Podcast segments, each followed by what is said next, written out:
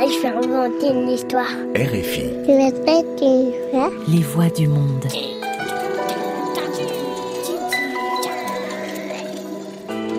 7 milliards de voisins, des contes à écouter. Bonjour, je m'appelle Héloïse Oria.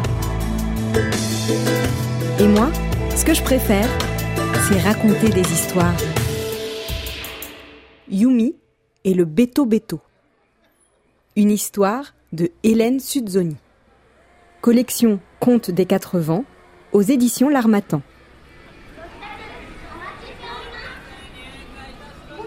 Je n'irai pas chez grand-mère. Je déteste la campagne. Il y a des araignées partout, des corbeaux qui croissent bêtement, des moustiques et des grenouilles qui vous empêchent de dormir. Ne dis pas de bêtises, lui répondit sa mère. Et puis ça te changera des jeux vidéo. C'est ainsi que Yumi quitte à Tokyo pour les environs de Kofu.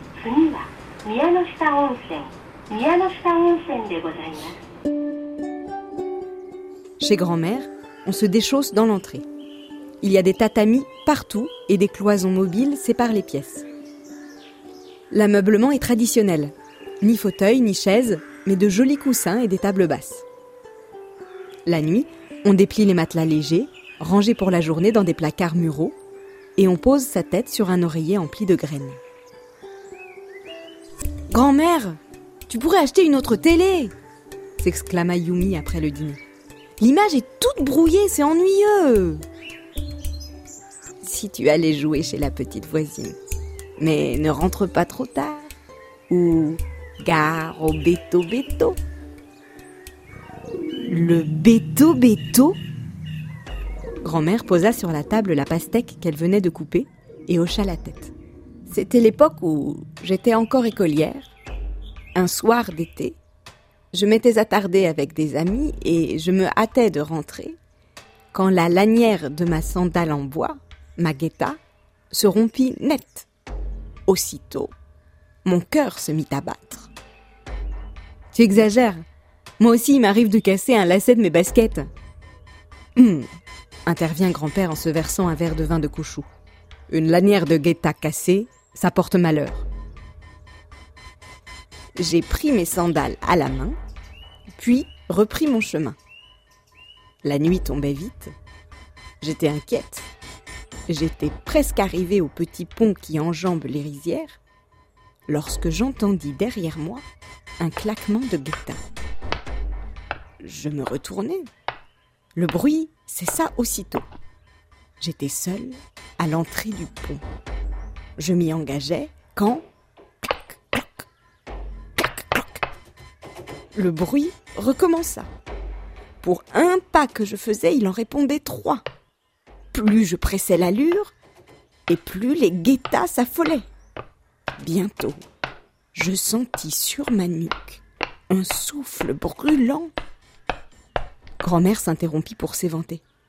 Et puis, grand-mère Une sueur glacée m'inondait, j'avais trop peur pour regarder. N'y tenant plus, je me mis à courir. Et dans mon dos, les guettas couraient aussi. Au moment où je franchissais enfin le seuil de la maison, j'entendis un cri de rage. Tout en pleurs, je me précipitai dans les bras de mon père. Celui-ci m'expliqua que c'était sûrement le béto béto. La nuit, il poursuit les enfants encore dehors. Nul ne connaît sa forme. Qui sait ce qui serait arrivé si je ne lui avais pas échappé? Grand-mère, il n'y a plus à s'en faire. hein. Maintenant, plus personne ne porte de guetta. Se moqua Yumi tout en mordant à pleines dents dans sa tranche de pastèque. Grand-mère tapota son chignon et ajouta Si le béto béto a des chaussures de sport, il doit courir beaucoup plus vite qu'avant.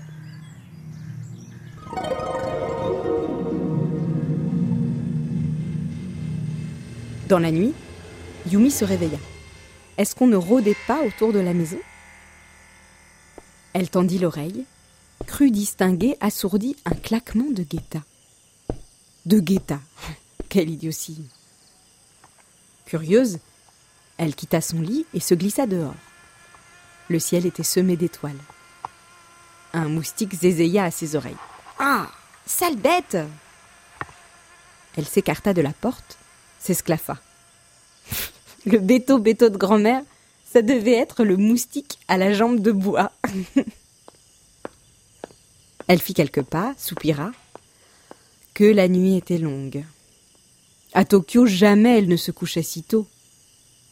Elle se décidait à rentrer quand un mouvement dans le jardin la fit sursauter. À cet instant, la lune se voila et deux gros yeux flamboyèrent dans les ténèbres. Comme saisie, elle se reculait, ils flottèrent vers elle dans un martèlement de pas. La stupeur céda la place à la panique lorsqu'un souffle chaud atteignit son visage. Le béto-béto Elle oublia qu'elle était une petite citadine de Tokyo, responsable de deux tamagotchi et d'un poisson synthétique, qu'elle n'avait peur de rien sauf des examens, et elle se rua vers la maison. Hors d'haleine, elle referma la porte derrière elle et, toute frissonnante, se glissa dans son lit où elle resta éveillée une partie de la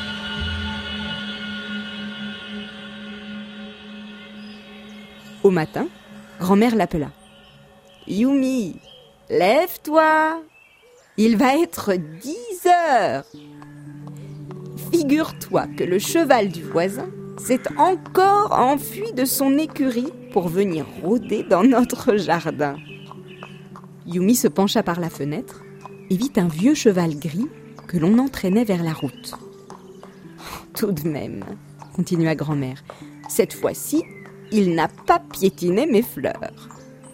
Comme s'il avait compris, le cheval se retourna et les regarda de ses gros yeux rougis par l'âge.